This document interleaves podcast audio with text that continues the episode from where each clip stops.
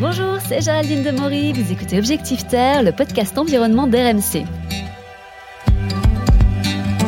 Quand on parle d'écologie, il y a une expression qui revient souvent, l'empreinte carbone. En moyenne, sur un an, un Français a une empreinte à 9 tonnes équivalent carbone. Un vol aller-retour Paris-New York, c'est une empreinte carbone de presque 2 tonnes de CO2 par passager. Mais qu'est-ce que ça représente vraiment? À quoi ça correspond?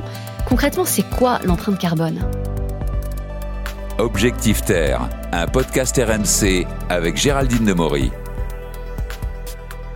Simon Letourneau, bonjour. Bonjour Géraldine. Alors, tu es le, cofondateur de Carbo euh, et tu es spécialiste justement de l'empreinte carbone. Alors, on va essayer de voir avec toi un petit peu qu'est-ce que c'est que cette empreinte carbone. Est-ce que tu peux nous la définir en quelques mots? L'empreinte carbone, en fait, c'est euh, les émissions de CO2 équivalent qu'on émet dans l'atmosphère. C'est ce qu'on fait chez Carbo, on essaye de justement bien la calculer. Donc l'empreinte carbone, c'est exactement euh, ce que vous disiez, ce que tu disais. C'est pour un Français, c'est entre 9 et 12 tonnes équivalent de, CO2 par an. Et l'idée, pour respecter les, limites planétaires, hein, parce qu'en fait le, carbone, le cycle du carbone, c'est quelque chose qui se régénère euh, tout au long de la vie sur la planète, et il faudrait être à 2 tonnes de CO2 par personne. Et après, l'empreinte carbone chez les individus, elle est assez différenciée entre, euh, on va dire, des individus qui consomment plus, des individus qui consomment moins. Et comment ça se calcule tout ça? Ça se calcule en fonction de, pour un Français au niveau individuel, il y a différentes parties ou différentes catégories de son empreinte carbone. Il y a l'empreinte carbone de son alimentation, celle qu'on imagine assez aisément. Il y a l'empreinte carbone de son habitation, l'empreinte carbone de ses achats, l'empreinte carbone des services publics et évidemment des, des, transports. Et on calcule en fonction de la façon dont on vit euh, quotidiennement, tous les jours en fait, euh, quand à la fois on consomme, on dépense de l'argent ou on a différentes activités, on euh, émet de l'empreinte carbone. Alors ça, c'est quand même très compliqué. Enfin, je veux dire, moi, toute seule, je serais totalement incapable de, de calculer ça. C'est là que Carbo entre en jeu finalement. Exactement. chez Carbo, on s'est donné comme mission d'accélérer la prise de conscience écologique pour réduire notre empreinte carbone dès maintenant.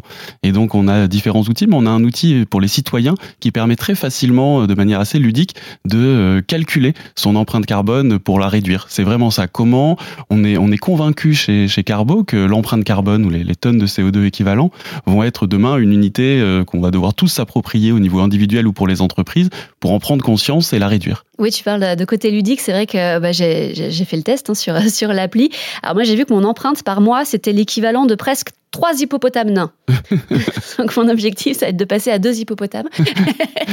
voilà, c'est. Oui, oui, il y a ce côté vraiment très sympa euh, qui, est, assez parlant finalement. Exactement. En fait, l'idée de l'empreinte carbone, c'est que c'est très difficile de se l'évaluer parce que c'est quelque chose qu'on émet dans l'atmosphère et euh, on a du mal à se le représenter. Donc l'idée, c'est de voir comment on peut, par des comparaisons, c'est quelque chose qui est très important chez nous chez Carbo et le côté un peu ludique, pédagogique, comment on arrive à identifier euh, son empreinte carbone. On sait qu'il y a une différence très forte, par exemple exemple entre un repas euh, carné avec de la viande rouge et un repas vegan sur l'empreinte carbone. Et les différences peuvent être, euh, par exemple, c'est 20 fois moins euh, émetteur. C'est ce genre d'ordre de grandeur qu'on essaye de faire prendre conscience. Et ce que vous disiez également, c'est on, on essaye de faire passer les messages de manière la plus pédagogique ou ludique Possible. Oui, parce que non seulement il y a ce côté, voilà, l'empreinte carbone, c'est temps, mais derrière, tu donnes aussi des conseils. Carbo explique un petit peu comment est-ce qu'on peut faire pour la baisser, justement. Effectivement, c'est notre mission. C'est comment on prend conscience de son empreinte carbone et derrière comment on la réduit. Et nous, on a plein d'éléments justement pour aider les, individus et les entreprises à, une fois qu'elles ont bien calculé leur empreinte carbone, comment elles arrivent à passer dans cette phase de réduction.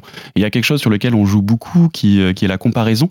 C'est un, biais social assez fort. C'est que pour passer à l'action, on a vu que finalement juste calculer, ça sert pas à grand chose. En revanche, comprendre et derrière se comparer, vous le disiez, à des personnalités ou à des entreprises de même secteur ou euh, à à, son voisin, à ses amis, c'est quelque chose qui nous emmène un passage à l'action assez fort. Et là, est-ce qu'il y aurait euh, quelques conseils pour euh, baisser euh, globalement son empreinte? Sur quoi on peut jouer? Ça dépend vraiment en fait des individus et des modes de consommation. On, cite beaucoup d'exemples assez classiques hein, qui sont réduire l'avion. Vous l'avez dit au début, un, aller-retour Paris-New York, c'est 2 tonnes de CO2. Donc c'est, il est nécessaire, je pense, de réduire fortement sa, sa, consommation de transport, en particulier aérien. Le fait de passer aussi à des régimes sans viande ou sans produits d'origine animale, c'est aussi des, choses pour réduire son empreinte carbone.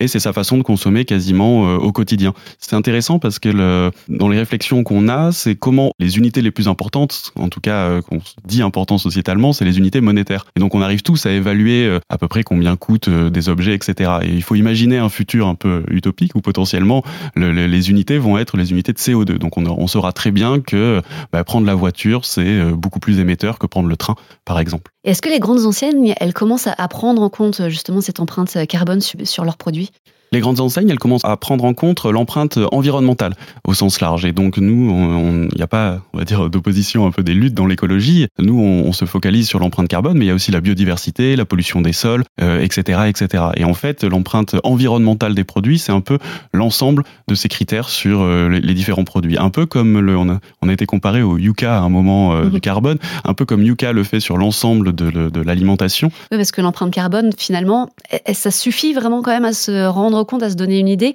ou, ou c'est pas suffisant? Ça, ça suffit pas totalement, c'est un des indicateurs euh, dans l'écologie, hein. on le voit individuellement, c'est ce que je disais, hein. il y a aussi l'occupation des sols, la pollution, la biodiversité, euh, et l'empreinte carbone est un des indicateurs. On a une, une, une chance sur l'empreinte carbone, c'est que aujourd'hui on a une méthodologie qui a été développée par l'ADEME, qui s'appelle l'Association Bilan Carbone, qui a développé une méthodologie donc française, qui est reconnue internationalement, et qui permet de calculer au plus près son empreinte carbone. Et donc dans les sujets de, de, de CO2 équivalent, on a cette capacité en France de calculer assez précisément euh, son empreinte carbone. Oui, parce que pour le reste, c'est un petit peu plus. Il euh, y a d'autres paramètres qui rentrent en compte qui sont plus difficiles à évaluer, peut-être. C'est exactement. C'est un peu. C'est parfois un peu plus complexe. En tout cas, c'est souvent un peu moins euh, quantitatif. Mais c'est tout aussi important hein. sur la, la, biodiversité, par exemple. Euh, c'est aussi primordial. Alors on va parler un petit peu de toi, Simon. Euh, Est-ce que tu peux me citer trois choses que tu as modifiées dans tes pratiques de conso euh, depuis que justement tu as fait ton, bilan, ton empreinte carbone? Le... Moi, il y a 5-6 ans, j'ai eu une forme de coming out écologique. Je dis un peu éco-coming out. Euh, c'est cette prise de conscience hein, qui passe par des phases un peu dures euh, d'anxiété de qu'est-ce que je peux faire. Et petit à petit, après, on se met en mouvement et c'est ça qui, on va dire, rend heureux ou en tout cas nous, motive. Et donc j'ai arrêté l'avion, donc ça fait six ans que je prends plus l'avion.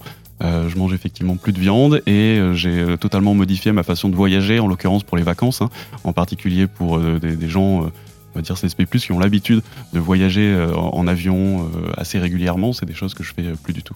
Ouais, donc ça fait quand même des sacrés changements. C'est des, des, changements, mais qui sont importants. Je pense qu'en tout cas, on a chacun ses dissonances, mais comment on arrive à s'aligner entre ce qu'on pense sur l'écologie et comment on protège ces conditions d'habitabilité terrestre et comment on arrive à, à, le, à le, faire individuellement. Et est-ce qu'il reste un petit geste pas très écolo euh, que tu n'arrives pas à arrêter? Le, on a, c'est ce que je disais, on, on, a tous des dissonances. Et souvent, ce que je dis en rigolant, c'est euh, quand on respire, on recrache du CO2. Hein, donc, il faut aussi éviter, éviter de se surculpabiliser sur euh, plein de sujets, mais il faut déjà en avoir conscience. Et ce que je note euh, en ce moment, c'est qu'il euh, y a une conscience très très forte maintenant de l'empreinte carbone. Je pense qu'il y a dix ans, euh, on savait peut-être un peu moins. Maintenant, on peut plus euh, dire qu'on savait pas.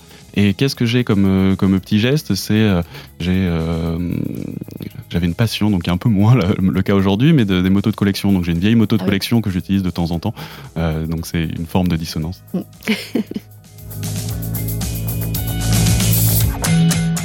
Alors on en revient à Carbo. Est-ce que euh, tu vois quand même des changements dans les modes de consommation?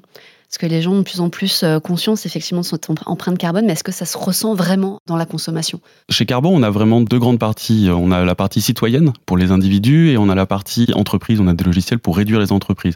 Et ça se sent sur les deux niveaux. Donc c'est au niveau euh, individuel, il y a vraiment cette prise de conscience et ce, ce changement un peu de, de, mode de consommation. Mais c'est marrant parce qu'on dit souvent c'est plutôt les jeunes, etc.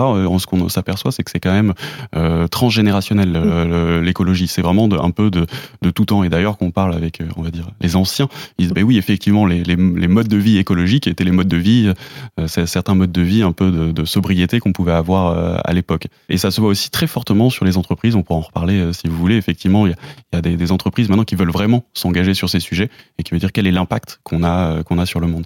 Et qu'est-ce qu'on pourrait faire pour aller plus loin? Est-ce qu'il faudrait rendre obligatoire ce calcul de l'empreinte carbone? Mettre, limiter un certain seuil sous peine d'amende? On pourrait envisager ce genre de choses? Il y a plein de règles qui peuvent être mises en place et effectivement, effectivement, c'est un, mix en fait dans la société d'acceptation euh, de la société civile et de réglementation. Euh, c'est aussi un exemple que je prends régulièrement. On accepte de vivre en France, par exemple, dans un pays qui interdit les armes à feu au, niveau individuel. On pourrait accepter de vivre dans un pays qui limite, euh, je sais pas, le nombre de, vols qu'on peut prendre dans sa vie ou ce genre de choses. On, détruit quand même des conditions d'habitabilité. Donc il y a des lois qui, selon moi, de, devraient être prises. Après, il faut que ce soit accepté, effectivement. Là, il y a quand même encore un, grand pas à franchir. Il y a un grand pas et encore, c'est toujours le, le, le, juste équilibre dans la régulation et c'est le rôle de l'État, hein, entre, on va dire, la carotte et le bâton en quelque sorte. La, la grande différence, et c'est quelque chose euh, sur lequel il faut aussi prendre conscience, que c'est évidemment euh, au niveau individuel les riches qui polluent le plus. Hein. Il faut essayer d'éviter d'avoir des, des, réglementations euh, qui touchent tout le monde, de, on va dire de la même manière ou en pourcentage, on peut dire. C'est qu'en fait, il y a quand même une catégorie de, de population qui sur polluent. Et donc, c'est vraiment euh, ces émissions-là qu'il faut euh, arrêter. Il y, a, une penseuse qui explique qu'on différencie dans les émissions carbone ce qu'on appelle les émissions carbone de subsistance, celles qui nous permettent de vivre. Respirer. Et, voilà, de respirer, exactement. Et les émissions carbone de luxe. Et donc, ma, ma conviction profonde, c'est que vraiment, il faut s'attaquer en priorité aux émissions carbone de luxe pour une forme d'acceptation sociale parce que éthiquement c'est exactement le, je pense le type de société dans lequel on veut vivre. Et donc c'est ces émissions carbone de luxe sur lesquelles il faut lutter je pense légiférer. Et après au niveau individuel il faut essayer de, de s'aligner avec ses convictions. Merci beaucoup Simon. Merci beaucoup Connaître son empreinte carbone, bah, c'est vraiment la première étape hein, quand on cherche à, moins polluer. Euh, vous avez le calculateur de l'ADEME, c'est simple, rapide, c'est une bonne base. Et puis vous avez des entreprises spécialisées comme Carbo qui vont vous permettre d'avoir une idée vraiment précise de votre impact et qui vont ensuite vous accompagner, vous conseiller pour le diminuer. En tout cas, si tout le monde s'y met, ça peut vraiment faire la différence. Vous venez d'écouter Objectif Terre, vous êtes maintenant incollable sur l'empreinte carbone. Pour découvrir d'autres sujets, n'hésitez pas à vous abonner à ce podcast. Nous sommes sur toutes les plateformes de streaming, le site et l'application RMC. À bientôt!